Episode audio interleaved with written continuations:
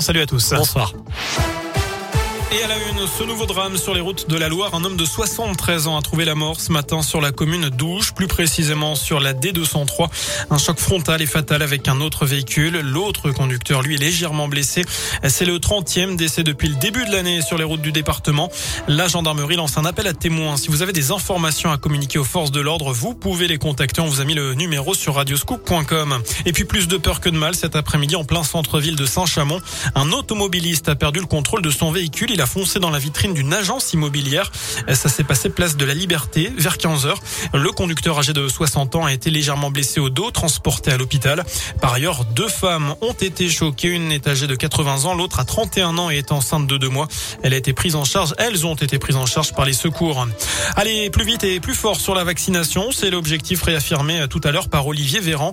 Les pharmacies qui le souhaitent peuvent ouvrir tous les dimanches en décembre et en janvier pour multiplier les créneaux. 12 millions de Français ont reçu leur rappel. La situation sanitaire se dégrade selon le ministre de la Santé. Plus de 70 000 cas enregistrés en 24 heures lundi, un record depuis le début de l'épidémie. Le plan blanc va être progressivement étendu à tous les hôpitaux de France. C'est déjà le cas en Auvergne-Rhône-Alpes depuis hier. Cela permet de déprogrammer les opérations non urgentes pour libérer des lits et du personnel. L'ancien champion olympique de natation, Yannick Agnel, a été placé en garde à vue pour viol sur mineur. La victime présumée, âgée de 15 ans au moment des faits, a déposé plainte cet été pour des faits remontant à 2016.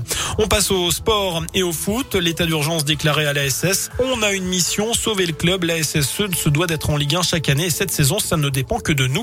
Ce sont les mots de Wabi Kazri, nommé capitaine des Verts avant le match Reims-AS Saint-Etienne samedi à 21h. Et puis c'est la sixième et dernière journée des phases de poule de Ligue Europa de foot en ce moment. Lyon reçoit les Glasgow Rangers. Voilà pour l'essentiel de l'actu. Passez une bonne soirée. Merci beaucoup.